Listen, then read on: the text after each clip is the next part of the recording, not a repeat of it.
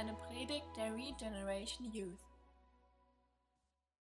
Ihr dürft eure Bibel aufschlagen, ganz am Anfang, wahrscheinlich noch bei allen die erste Seite, 1. Mose, Genesis.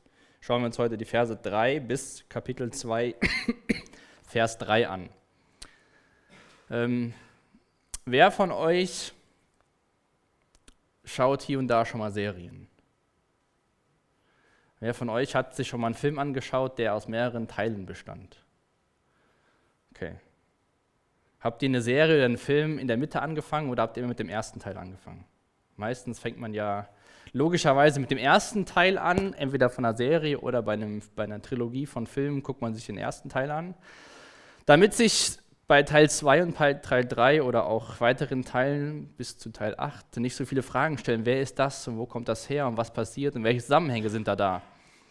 Ähm, und so schauen wir uns jetzt auch die ersten Bücher der Bibel an.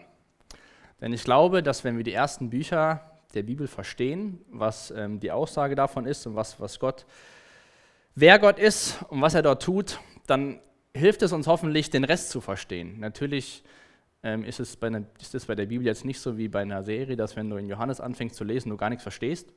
Aber trotzdem ist es gut, sich den Anfang mal anzuschauen, zu gucken, was, was hat denn Gott da geschrieben. Und so haben wir uns letzte Woche die ersten beiden Verse angeschaut, haben ein bisschen was zum Hintergrund gemacht. Wer ist der Autor? An wen ist das Buch gerichtet? Hauptsächlich an die Israeliten.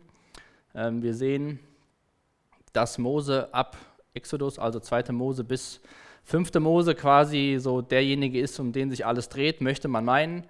Ähm,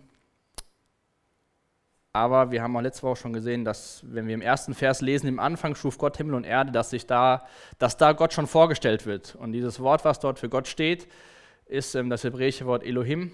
Und das bedeutet Schöpfergott bzw. der Allmächtige. Und ähm, wir hatten letzte Woche uns auch was angeschaut, wie die Bücher eingeteilt sind oder die, die fünf Bücher, beziehungsweise hauptsächlich Genesis, das erste Buch. Und zwar haben wir da diese ersten elf Kapitel die Urgeschichte der Menschheit, ähm, wie Gott die Welt geschaffen hat. Und dann von Kapitel 12 bis Kapitel 50 geht es in der Geschichte der Menschheit eigentlich nur noch um ein Volk. Gerade so Kapitel 11 auf 12 ist ein großer Wechsel, wo es dann um Abraham geht. Die ersten drei Verse in Kapitel 12, wo Abraham dieses Versprechen bekommt, dass er viele Nachkommen haben wird, die man gar nicht zählen kann. Und diese, der zweite große Teil von Genesis umfasst nur circa 500 Jahre. Das heißt, im ersten, im ersten Teil wird ja zweieinhalbtausend Jahre, vielleicht auch noch länger Geschichte umfasst, wo es um die Menschheit geht, wie die Welt geschaffen ist, was äh, die Menschheit so angestellt hat. Kapitel 11, Turmbau zu Babel.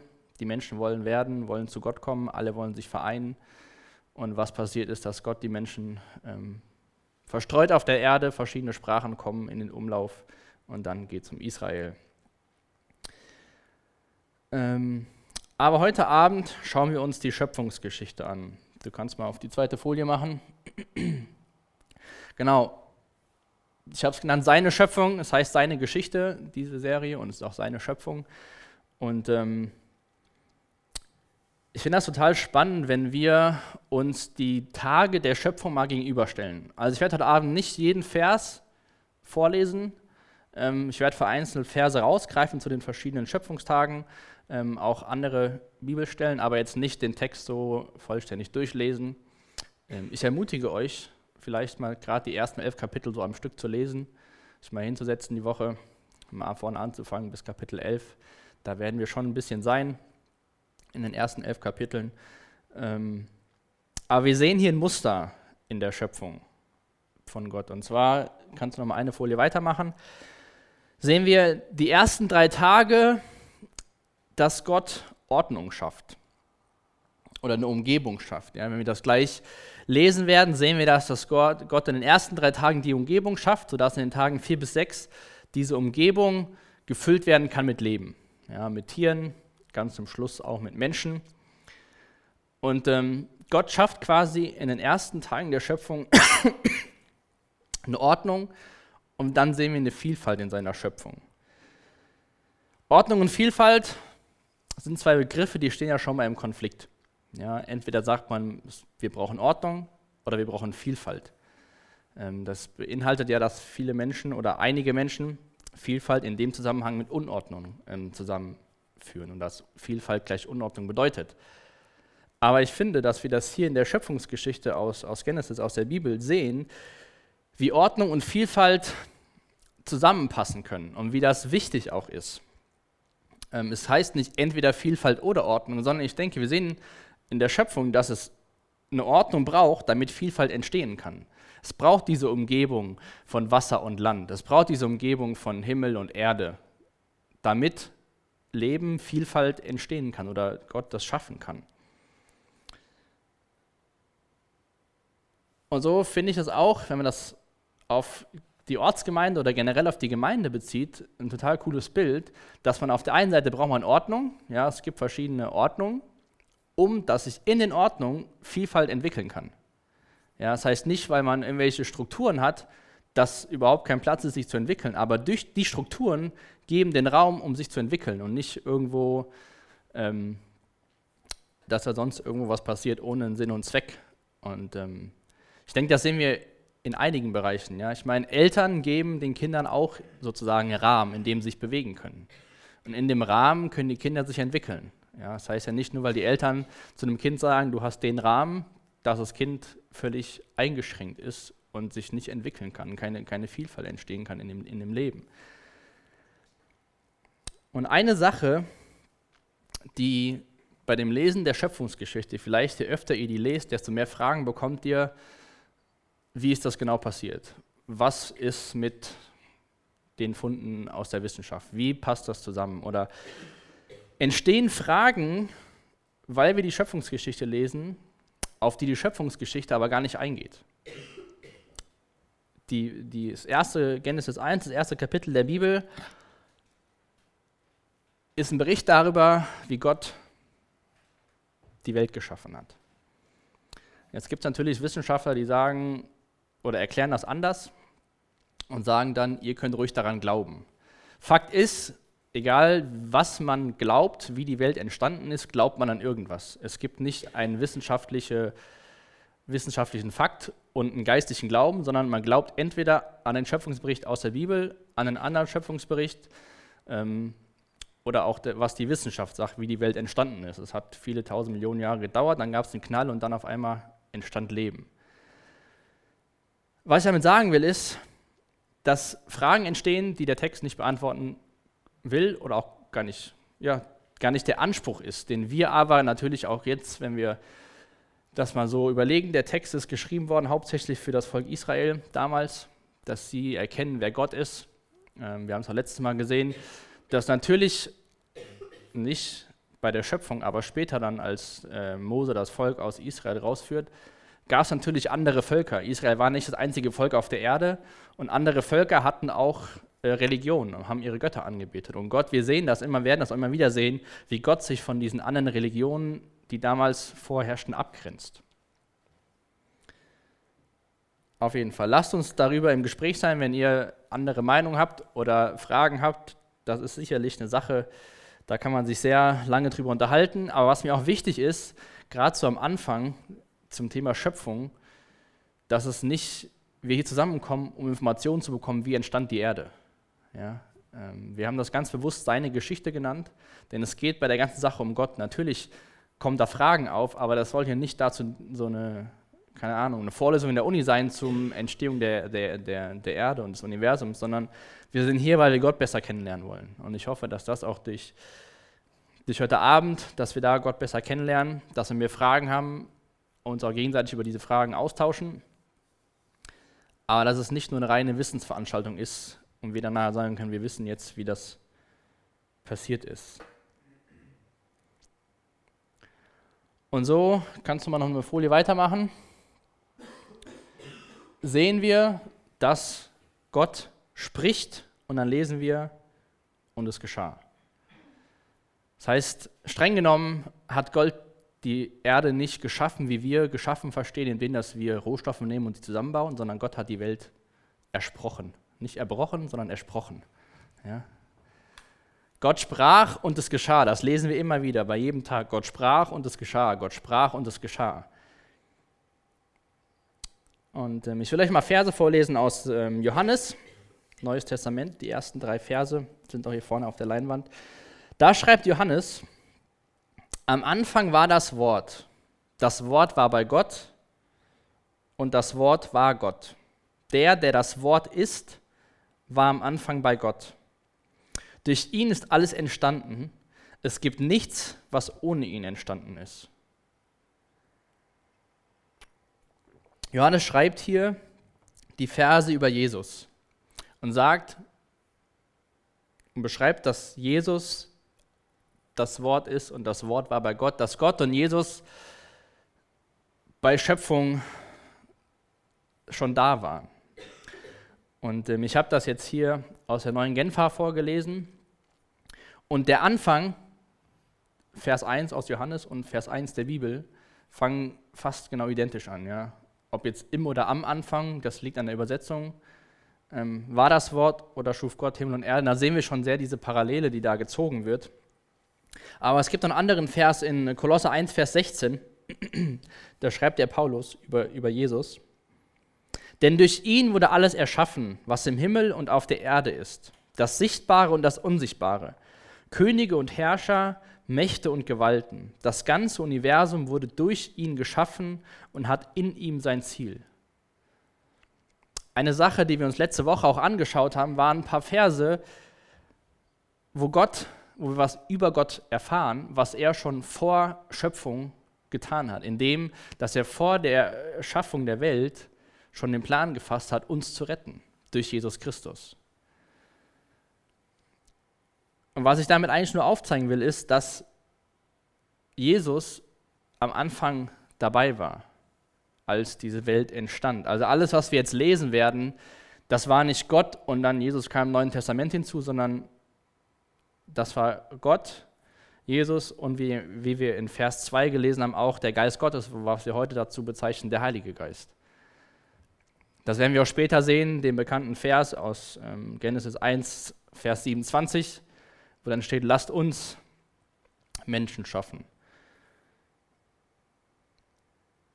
Und wenn wir dann im Neuen Testament diese Stelle lesen aus Johannes über Jesus, dass er das Wort war und am Anfang war das Wort.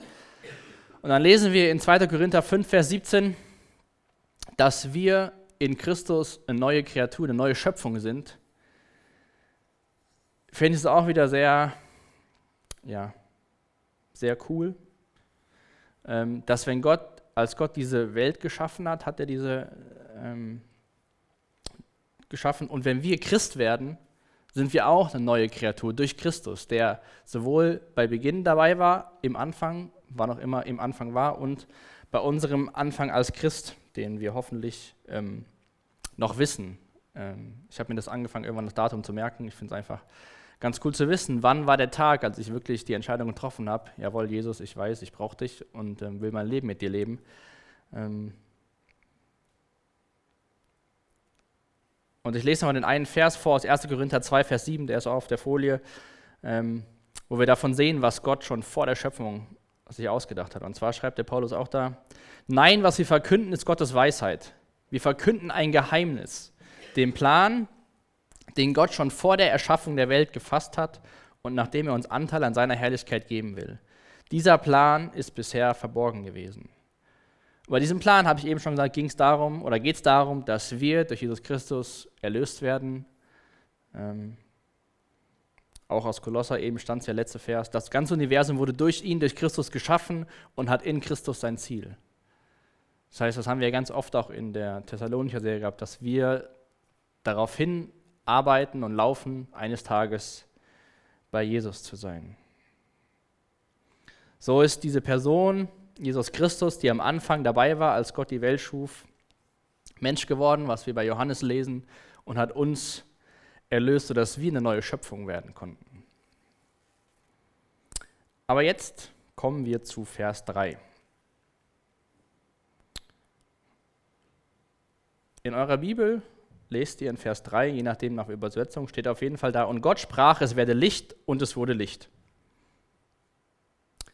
Vielleicht könnt ihr mal in eurer Bibel in Vers 14 nachschauen. Das ist Tag 4, der Vers 14. Da schreibt oder lesen wir, Gott sprach, es werden Lichter an der Ausdehnung des Himmels, um den Tag von der Nacht zu scheiden, und sie seien ein Zeichen zur Bestimmung von Zeiten und Tagen und Jahren. Ich weiß nicht, ob ihr euch schon mal gefragt habt, wenn in Vers 3 steht, und Gott sprach, es werde Licht, und es wurde Licht, aber Sonne, Mond und Sterne erst an Tag 4 geschaffen wurden. Habt ihr euch die Frage schon mal gestellt? Dann könnt ihr euch heute Abend stellen, wie das zusammenhängt, dass auf Tag 1 steht, es werde Licht und es wurde Licht, weil Gott sprach und dann aber erst Sonne, Mond und Sterne drei Tage später geschaffen wurden oder ins Leben gesprochen wurden. Es gibt in der Zukunft auch wieder eine Zeit, wo wir kein Sonnenlicht mehr brauchen. Offenbarung 22, Vers 5, der müsste auch auf der Folie sein, der Vers. Da lesen wir, es wird auch keine Nacht mehr geben, sodass keine Beleuchtung mehr braucht. Nicht einmal das Sonnenlicht wird mehr nötig sein, denn Gott selbst, der Herr, wird ihr Licht sein und zusammen mit ihm werden sie für immer und ewig regieren. Das ist ein Ausblick in die Zukunft, wenn es einen neuen Himmel und neue Erde geben wird.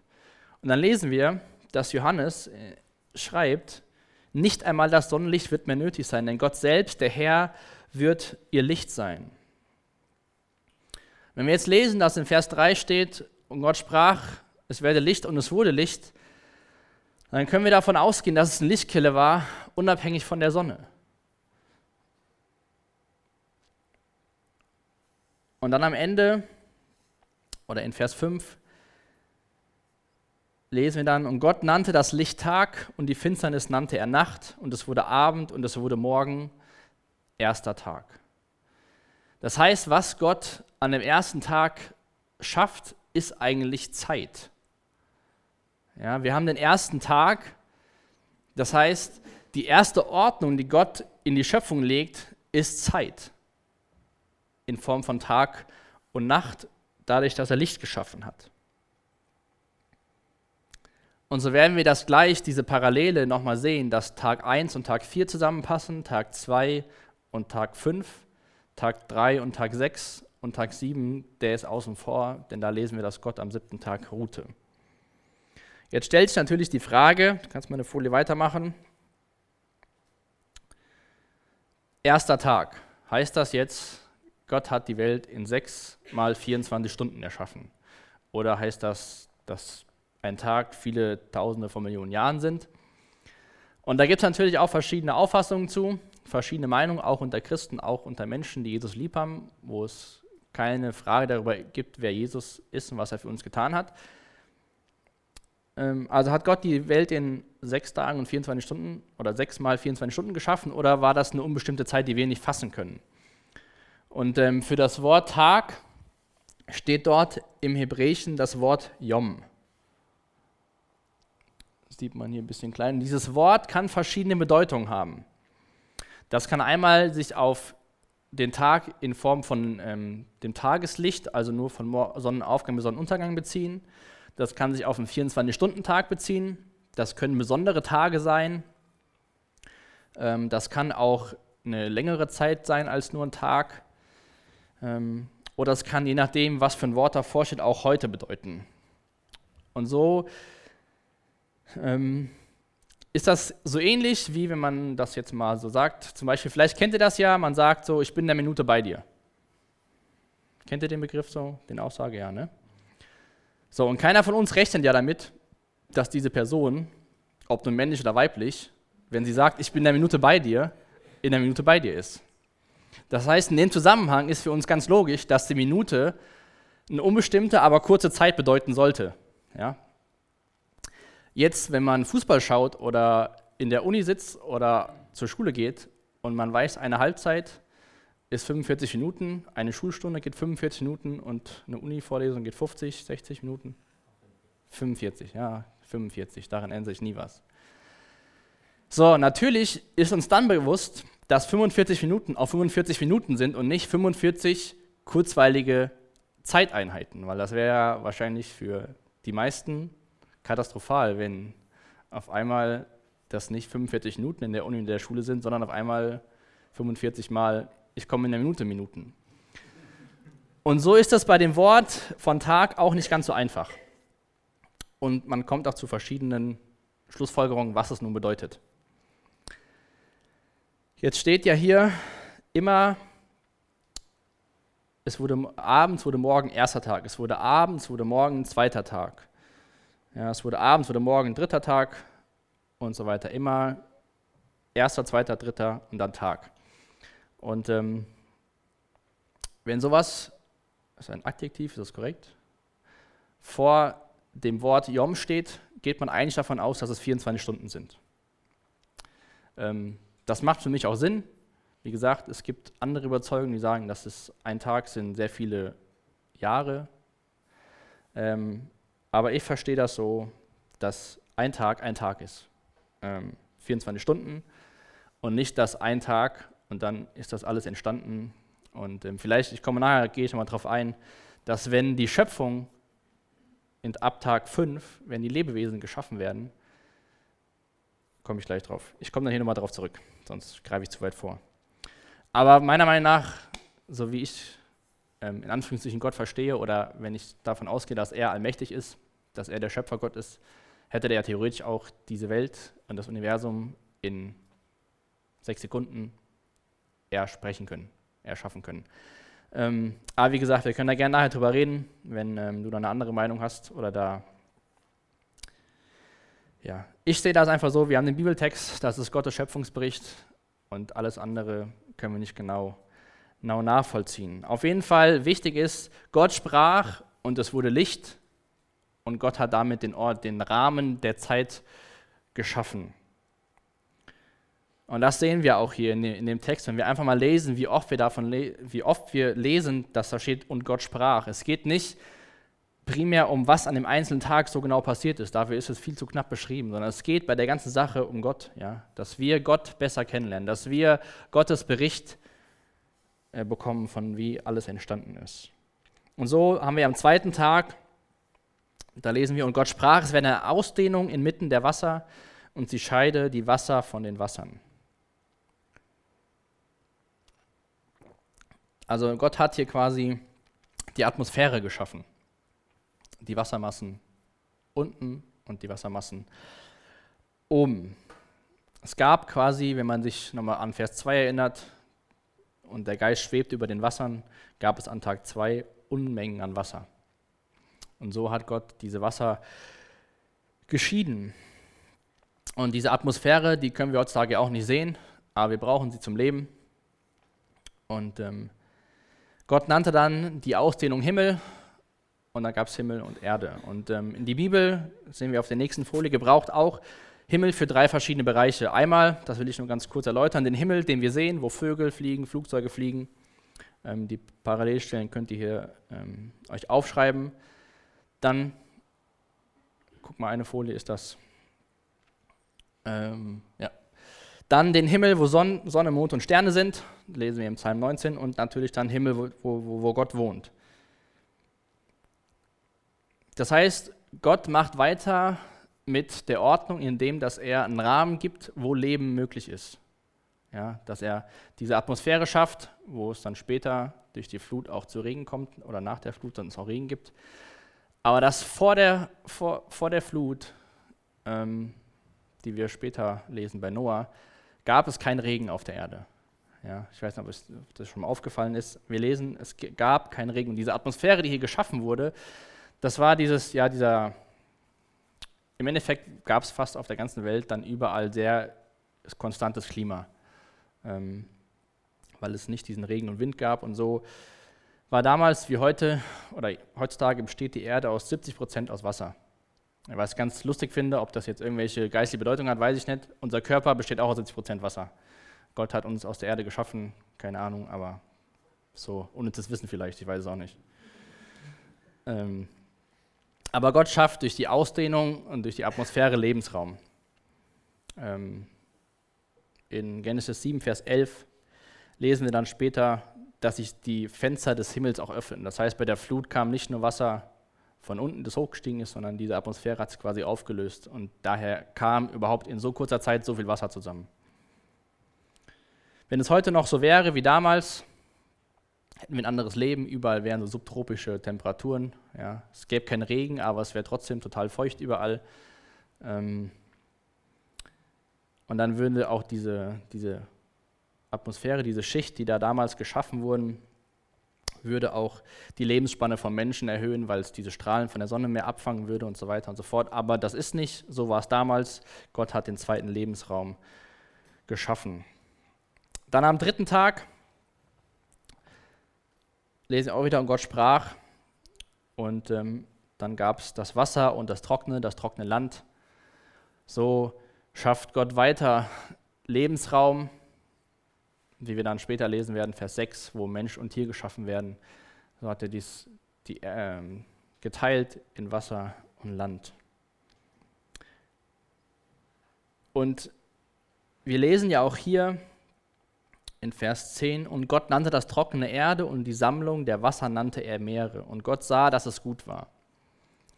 Dieses und Gott sah, dass es gut war, lesen wir zum ersten Mal im Schöpfungsbericht. Das heißt, nachdem die Ordnung geschaffen worden ist, hat Gott gesehen, jawohl, das ist gut, Leben ist möglich und war sozusagen zufrieden mit sich selbst. Ähm, es ist aber auch der letzte Tag, an dem Gott im Schöpfungsbericht etwas benennt. Werden das gleich sehen, nirgendwo mehr steht und Gott nannte das Tier sowieso und Gott nannte, sondern das lesen wir in äh, Genesis 2, dass die Aufgabe dem Menschen übertragen worden ist, Dinge zu benennen, wie die Tiere heißen und so weiter und so fort.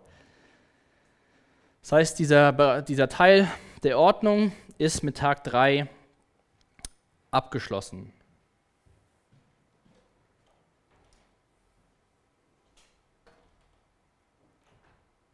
Und ähm, an jedem Tag von den drei Tagen hat ja Gott etwas voneinander getrennt. Ja, und Gott schied die Wasser von den Wassern, Gott trennte ähm, Licht und Finsternis, Gott trennte die Wasser von der Erde. Und ich weiß nicht, wenn du so über Trennung nachdenkst, wenn man etwas trennt, ich persönlich verbinde eher negativere Sachen damit. Ja, wenn, wenn sich etwas trennt, dann ist es meistens nichts Positives. Aber wenn Gott etwas in der Schöpfung trennt, war das eine Trennung zum Guten. Ja? Durch die Trennung von Licht und Finsternis, durch die Trennung der Wassermassen, durch die Trennung von Wasser und Erde hat der Lebensraum geschaffen. Aber nach dem Sündenfall, wenn wir da was von Trennung lesen, ist das meistens nichts Gutes. Dann geht es nicht Richtung Ordnung, sondern eher Richtung Unordnung. Ja? Wenn sich Menschen trennen, verheiratet sind und Kinder haben, dann ist es keine Ordnung mehr, dann ist es Unordnung in der Familie. Ja, und so ist es aber damals anders gewesen.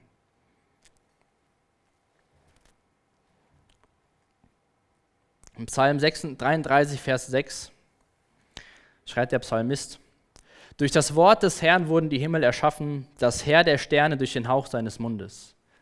Und das finde ich echt so faszinierend, dass Gott spricht und es geschah. Ja, nirgendwo lesen wir, das ist kein wissenschaftlicher Text hier, wo dann steht, Gott nahm das Molekül sowieso und wie auch immer diese ganzen Bezeichnungen sind und formte sie und machte daraus, sondern Gott sprach und es war da.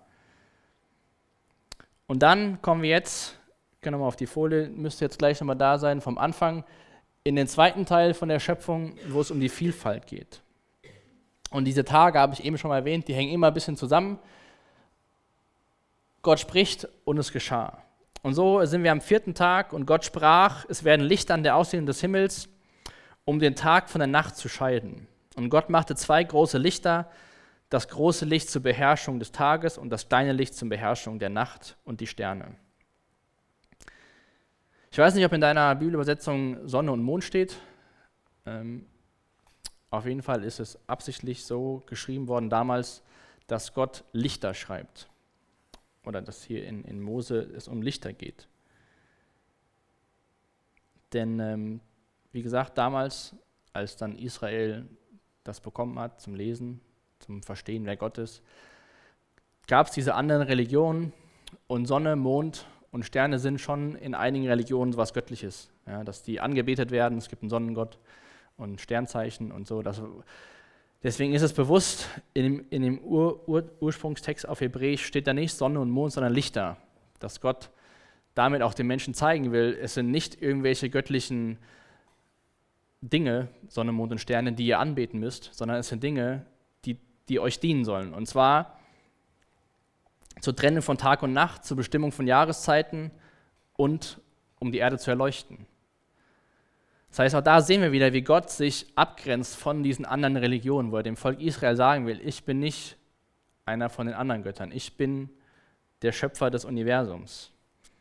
Und äh, wenn wir auch sehen, dass die Sterne nur mit so einem Nebensatz erwähnt werden, ähm, zeigt das auch wieder, dass es, ich meine, heutzutage ähm, haben Sterne bei einigen Menschen sehr große Bedeutung.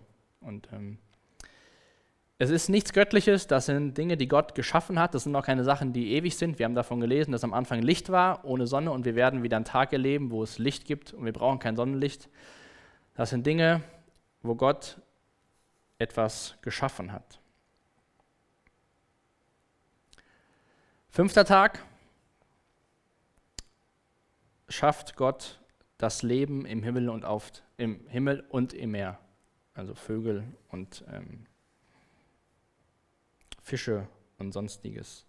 Das Interessante ist, dass wir dann lesen in Vers 22, dann segnete Gott sie und sprach. Das heißt, der erste Segen gilt nicht dem Menschen, sondern dem Tier. Ähm, der Mensch ist nicht das erste Lebenswesen, was gesegnet wird. Aber auch hier, Gott segnet die Fische und die Vögel und gibt ihnen aber auch dann gerade quasi einen Befehl, einen Auftrag mit. Also er segnet sie und sagt, auch die Vögel sollen auf der Erde zahlreich werden, die Fische sollen sich vermehren und die Meere füllen. Das heißt, ihr Segen ist verbunden mit einer Aufgabe. Das heißt, auch später bei den Menschen sehen wir, dass Gott die Menschen segnet, sollen fruchtbar und sollen sich vermehren. Und ähm, ein Kommentator hat geschrieben, ganz offensichtlich ist das Wesen von Gottes Segen die Fähigkeit, fruchtbar zu sein, um sich selbst rezuproduzieren. Und so, nachdem Gott an Tag 2 ähm, die Wasser getrennt hat, schafft er nun in diesen beiden, im Himmel und im Meer, schafft er diese Vielfalt von unmöglich vielen Tieren. Ich weiß nicht, ob ihr mal tauchen wart oder schnorcheln wart, jetzt nicht hier im Ahrtalsee, da sieht man wahrscheinlich nicht so viel, oder Heißeberger Weiher, sondern irgendwo ein bisschen anders. Da ist eine Artenvielfalt unter Wasser. Ich persönlich bin total begeistert von den Meeren. Ich gucke mir auch super gerne Dokumentationen über Meere an. Vielleicht wäre das was anstelle der nächsten Serie, sich mal einen guten Dokumentarfilm anzuschauen, wie so die einzelnen Tiere untereinander funktionieren, wie Gott selbst das kleinste Wesen geschaffen hat und wie dann das alles zusammenwirkt, trotz einer gefallenen Schöpfung. Ähm, Finde ich total faszinierend. Und so schafft Gott am fünften Tag die erste Lebewesen, Fische und die Tiere im Himmel, die Vögel. Und dann kommen wir schon zum sechsten Tag, da lese ich mal die Verse 24 bis 26. Und Gott sprach, die Erde soll von allen soll alle Arten von Tieren hervorbringen, Vieh, Kriechtiere und wilde Tiere. Und so geschah es. Gott schuf alle Arten von wilden Tieren, Vieh und Kriechtieren und Gott sah, dass es gut war.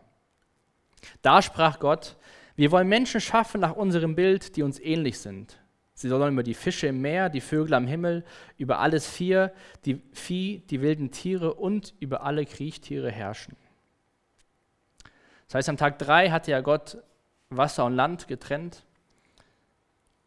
Und hier bringt er jetzt Leben auf die Erde, indem dass er Tiere schafft und den Menschen. Auf den Menschen werde ich heute Abend nicht so viel eingehen, da werden wir uns nächste Woche nochmal ganz genauer anschauen, die Verse 26 bis 31, ähm, was das bedeutet, dass wir nach Gottes Ebenbild geschaffen sind.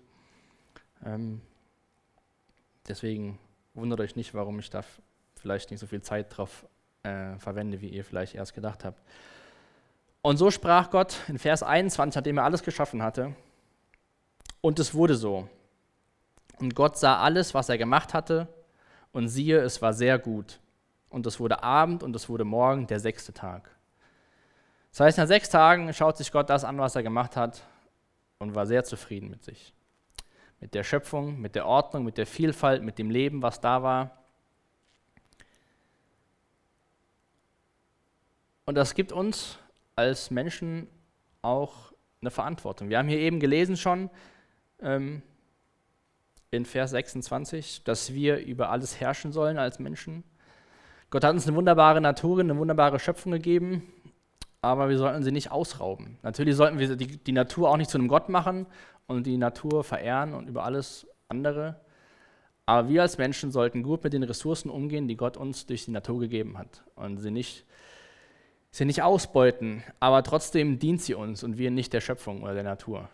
Ähm, deswegen schau dir mal so einen Dokumentarfilm an. Doch ganze Serien, wenn du Serienfan bist, kannst du auch eine Serie über die Dokumentationen anschauen, ähm, wie Gott das alles so gemacht hat. Und dann lesen wir in äh, Exodus 20, 2. Mose 11, denn in sechs Tagen hat der Herr den Himmel und die Erde gemacht, das Meer und alles, was in ihnen ist, und der ruhte am siebten Tag. Darum segnete der Herr den Sabbat und heiligte ihn. Dazu noch die ersten drei Verse aus ähm, Genesis 2. Ähm, da geht der Bericht über die Schöpfung weiter. So, wurde, so wurden vollendet der Himmel und die Erde und all ihr Herr. Und Gott hatte am siebten Tag sein Werk vollendet, das er gemacht hatte, und er ruhte am siebten Tag von all seinem Werk, das er gemacht hatte. Und Gott segnete den siebten Tag und heiligte ihn, denn an ihm ruhte er von all seinem Werk, das Gott geschaffen hatte, indem er es machte. Das heißt, Gott hat sich ausgeruht, nicht weil er müde war, sondern weil er das Werk der Schöpfung vollendet hat. Gott war zu Ende mit dem, was er machen wollte. Und er ruhte am siebten Tag von seinem Werk, was er gemacht hatte. Auch auf die Verse möchte ich gerne noch mal ein bisschen genauer eingehen, was das auch für uns vielleicht bedeutet. Ähm, wir haben hier diesen sieben, sieben Tagesrhythmus durch die Schöpfung schon. Das ist heutzutage immer noch, dass wir ähm, sieben Tage Woche haben. Aber was bedeutet das für uns vielleicht? Ja, wir haben kein Gesetz, dass wie die Israeliten irgendwas, ähm, dass sie einen Tag ruhen sollen, aber dennoch denke ich, ist das was Wichtiges für uns, ähm, auch zu ruhen, zur Ruhe zu kommen und nicht ständig nur sieben Tage, 24 Stunden die Woche durchpowern, durchpowern und ähm, man muss das noch machen, man muss das noch machen.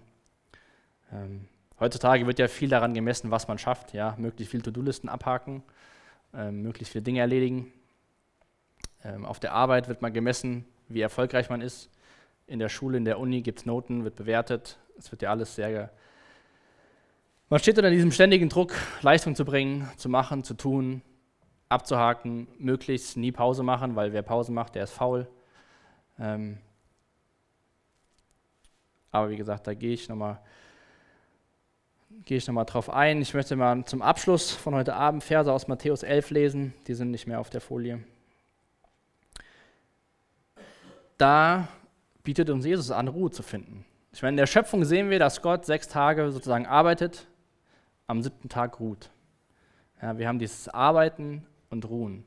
Wenn wir uns Jesus anschauen und was er uns Menschen anbietet, ist, dass wir in ihm Ruhe finden können und dann sozusagen arbeiten können als, als, als Christ, ähm, das unser Glaube Werke bringt. Und nicht, dass wir arbeiten, arbeiten, arbeiten, arbeiten und dadurch gibt uns Jesus Ruhe. Ich lese mal die Verse aus Matthäus 11, ab Vers 29.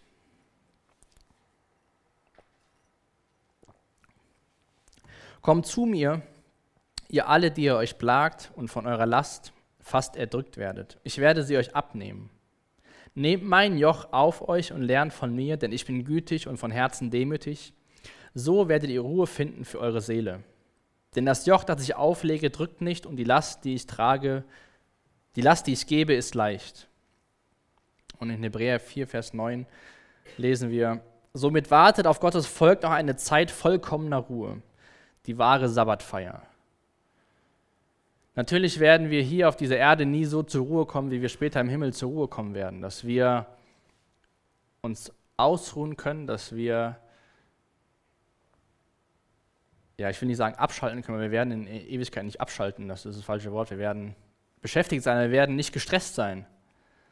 Ähm, und so, wenn wir uns die Schöpfung anschauen und sehen, dass Gott sprach und es wurde, Gott hat diesen Rahmen geschaffen in den ersten Tagen, sodass Leben entstehen kann. In den nächsten Tagen hat Gott diesen Rahmen, diese Ordnung gefüllt mit Vielfalt, mit Leben im Himmel, auf der Erde, in den Wassern und als Höhepunkt den Mensch. Und dann ruhte Gott, weil er sein Werk vollendet hat. Und so ist die Frage vielleicht, um das abzuschließen für uns, haben wir auch diese Ruhe gefunden? Nicht, dass wir arbeiten, arbeiten, arbeiten, um Ruhe zu bekommen, sondern in Jesus bekommen wir Ruhe. Und dann dürfen wir tun und müssen nicht, damit wir bekommen. Und ähm, nächste Woche schauen wir uns das nochmal genauer an. Ich habe es eben gesagt, ähm, wo Gott den Menschen schuf. Und auch Verse aus dem zweiten Kapitel, da lesen wir, Kapitel 1 ist ja so dieser Überblick über die Schöpfung und dann sehen wir Kapitel 2, wie Gott nochmal genauer beschreibt, wie, wie der Mensch geschaffen wurde. Ähm, und so will ich beten heute Abend, dass wir diese Ruhe finden, ähm, die Gott sich genommen hat und die für uns in Ewigkeit wartet, wenn wir bei Jesus sein werden, aber die wir jetzt schon erfahren können durch Jesus Christus. Und so lade ich dich ein, wenn du diese Ruhe nicht hast oder auch vielleicht durch die Woche gestresst bist, dass du dir Zeit gleich nimmst im Lobpreis, mit deinem Nachbarn betest oder zum anderen gehst zum Beten und dass du wirklich für diese Ruhe betest. Ähm, und Ruhen ist nichts Schlechtes. Gott hat geruht, weil er sein Werk vollendet hatte. Gott hat nicht geruht, weil er gedacht hat, oh Mann, jetzt bin ich platt, jetzt muss ich mal eine Pause einnehmen und hat dann gedacht, Mann, ich bin nicht so faul, sondern Ruhe ist ganz normal im Rhythmus von einem Menschen drin. So haben wir das hoffentlich heute auch noch. Jesus, ich danke dir für dein Wort. Gott, ich danke dir, dass du gesprochen hast und diese Welt entstanden ist. Danke, dass du einen wunderbaren Rahmen geschenkt hast, in dem wir leben dürfen.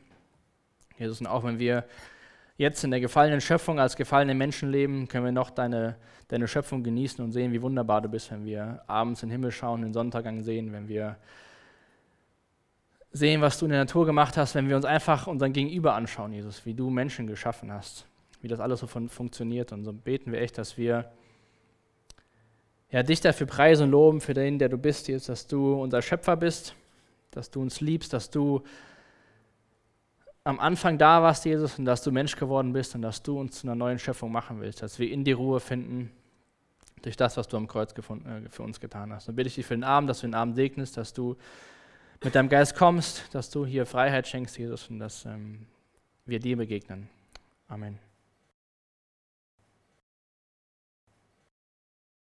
Danke für das Anhören der Predigt. Weitere Informationen findest du unter www.regenerationyouth.de.